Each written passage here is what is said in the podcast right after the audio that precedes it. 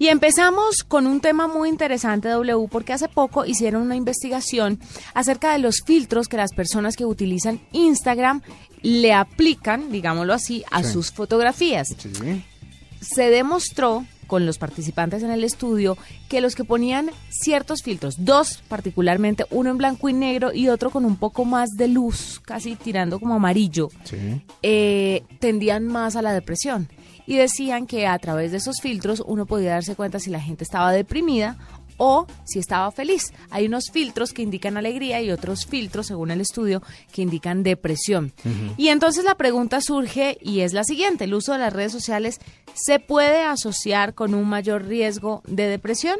Pregunta que nos hemos hecho y planteado aquí en la nube, pero no hemos invitado a un especialista a que la resuelva. Es mejor que lo hagamos. Juan Moisés de la Serna es psicólogo especializado en ciberpsicología, que es una nueva rama de esta disciplina que estudia la relación entre el hombre y las tecnologías digitales. Ha publicado un libro sobre el tema titulado Ciberpsicología, Relación, Mente e Internet. Y está con nosotros a esta hora Juan Moisés. Bienvenido a la nube. Buenas noches a todos. Cuéntanos un poquito sobre el tema de la depresión en las redes sociales, eh, Juan Moisés. ¿Es cierto, no es cierto o es más de pronto lo que dicen los medios de comunicación para alejar un poquito a la juventud de las redes sociales? Eh, por desgracia, las últimas investigaciones al respecto informan de que no solo es cierto, sino que es un problema creciente dentro de la población juvenil. Eh, normalmente cuando uno piensa en riesgos de las redes sociales, pues puede pensar en temas de ciberbullying o temas de adicciones a Internet, eh, pero las investigaciones recientes eh, señalan que, por ejemplo, la adicción se puede encontrar en un 25% de, los, de la población, sobre todo juvenil, y sintomatología depresiva se puede encontrar hasta un 75% de esa misma población. Sí, eh, pero doctor, una pregunta. ¿Esta eh, depresión se genera, o más bien se traduce o se expresa a través de redes sociales, pero se genera en la vida personal, o también se adquiere, por decirlo de alguna manera, utilizando o al utilizar o al estar tan involucrado con las redes sociales?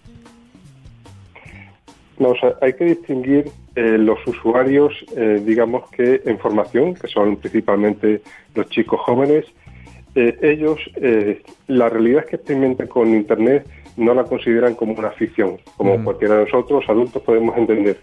Entonces, esa separación entre el mundo real y el mundo de Internet no lo tienen. Mm. Si tienen una cibernovia, pues piensan que es una novia. Eh, ficción, pero piensan que es una novia y se enamoran y quedan y ahora si me separo eso me va a afectar de la misma forma que si fuese una persona real. Entonces, la diferencia entre el mundo de Internet y el mundo de la persona en los jóvenes no existe, de ahí que sean los más afectados a este, todo este tipo de depresiones. Claro. ¿Qué tipo de situaciones disparan o no la depresión en los jóvenes hoy en día que utilizan tanto las redes sociales? Eh, principalmente lo que es la comparación con el otro. Nosotros nos sentimos bien por nuestros éxitos, pero si vemos que el de al lado tiene más éxito, pues decimos, oye, pues a lo mejor no estamos tan bien o no conseguimos todo lo que deberíamos y esa mirarse en el espejo del otro, en este caso un espejo distorsionado, es lo que va poco a poco mirando nuestra propia autoestima. Es decir, en la red social podemos tener un número aquí de amigos, 100, 200, 1000 de amigos, pero siempre nos fijamos en, oye, mira, este ha ido a la fiesta, este tiene una novia que es más guapa, este no sé qué, siempre nos fijamos en aquel que parece o creemos que triunfa.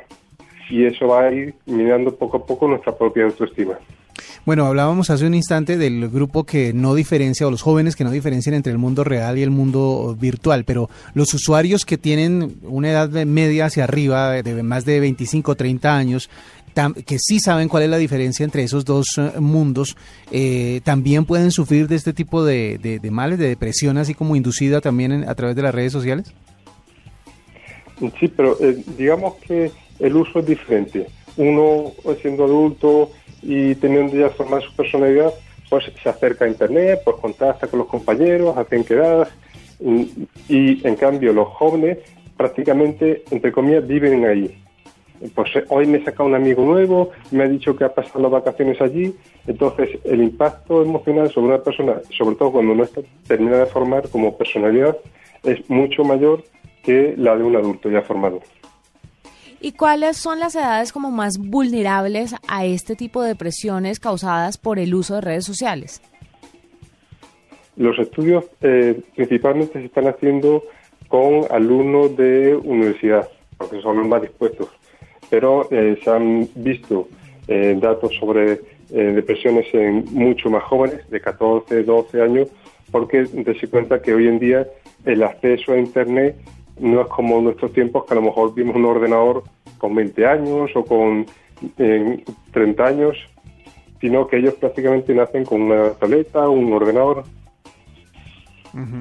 ¿Es igual para hombres y para mujeres? En principio sí. Hay estudios que dicen que, que, bueno, que parece ser que incluso los hombres pueden estar más afectados, pero lo normal es que no haya diferencia en este aspecto. En otros temas de adicciones parece ser que son los hombres los que más están expuestos a ellos, pero en este momento eh, parece ser que la bibliografía indica que no hay diferencias. Claro, hay muchos padres de familia que si bien pues viven preocupados por sus hijos, no saben cómo distinguir señales de depresión. ¿Cuáles serían esas señales para que la gente que está pendiente de estos jóvenes puedan alertarse y tomar medidas sobre el asunto? Es una pregunta muy importante, porque los padres son los únicos que pueden de alguna forma darse cuenta de que algo le pasa a sus hijos. Entre otras cosas porque el resto de los compañeros viven inmersos en ese mundo virtual. Eh, los síntomas en principio serían la del aislamiento, mm, no quiero hablar, no quiero comer, dejarme un poquito, incluso no quiero ponerme a internet.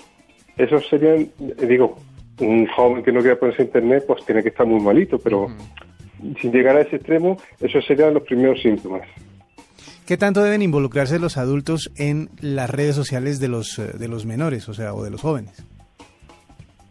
Ok, siendo menores, eh, igual que cuando un, alumno va a matricularse, la responsabilidad sigue siendo de los padres. Es decir, eh, ellos tendrían que primero formarse ellos y luego poder ayudar y orientar a todo el tema de Internet a los jóvenes. El problema es la brecha digital cada día salen nuevos programas, cada día salen nuevos servicios y los adultos como que se pierden un poquito en ello. Pero sí que, por ejemplo, en Facebook tendrían que estar añadidos, sí que tendrían que tener cierta supervisión por parte de los padres, digamos, por lo menos mientras tengan 14, 15, 16 años. ¿Qué es lo más preocupante que puede pasar con estos niños? Pues obviamente hemos conocido casos de, personas que se han suicidado por estas depresiones, pero ¿hacia dónde va este tipo de personas? ¿Qué es lo que se puede esperar de, de, estas, de estos personajes si no les ponemos atención y no prestamos la debida ayuda en su debido momento?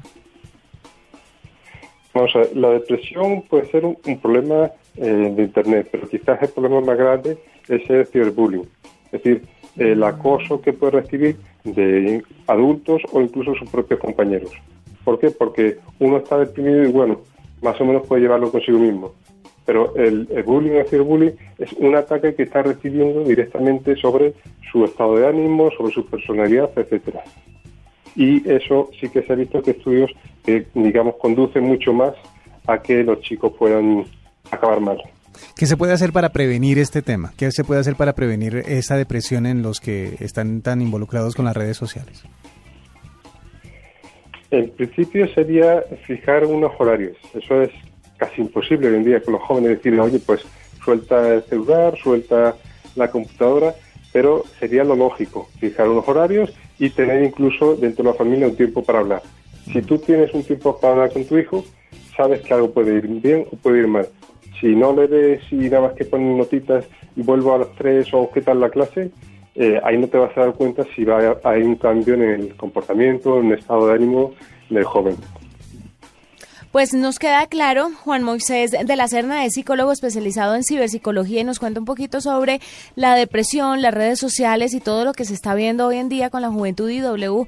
Definitivamente volvemos a lo mismo. El control de los horarios en los niños es importantísimo. El control del tiempo que están metidos e involucrados en la red, pues es vital para que como adultos puedan estar un poco más libres de esto que los acecha. Y o hay- del mal uso de la red, además. Lo que pasa es que se han ampliado los escenarios en donde las personas tienden a buscar eh, aprobación más que nada. Entonces ya, por ejemplo, uno los, los, los momentos o los escenarios en los que se desenvolvía era en el colegio o la universidad y, pues su familia. Ahora el escenario se amplió muchísimo para las redes sociales y ahí también hay mucha influencia de todas las personas a las que uno sigue o que lo siguen a uno. Entonces es como ese, ese juego de ver cómo se compensa la virtualidad con la realidad para que no afecte tanto a las personas. Siempre las relaciones son las que generan la mayor cantidad de sentimientos buenos o malos, las relaciones con las personas y pues obviamente como decía nuestro invitado hace un rato, como la gente no muchas veces no diferencian entre el mundo virtual y el mundo real, esas relaciones pueden ser más complicadas de manejar y por eso es que se llega a ese problema. Pero es verdad, lo que hay que hacer es vivir un poquito más conectado con, con la realidad. y supervisarlos y no darles el acceso a Internet como un momento de alivio para ustedes los padres de familia. Como para que se entretengan. Claro, porque es que es lo que muchos padres de familia hacen. Le sueltan el aparato al muchachito y él, pues obviamente en el ocio empieza a buscar a ver cómo se entretiene. Pero lo importante, lo interesante del tema de Internet es que ofrece tantos contenidos que si uno como papá está guiando a los hijos en esa navegación, seguramente van a poder utilizarlo de una manera correcta y utilizarlo en pro de su educación, por ejemplo Es muy buena idea. como ya lo hemos hablado en casos anteriores. Muchas gracias a Juan Moisés de la Serna que nos acompañó en la noche. Escuchas la nube en Blue Radio.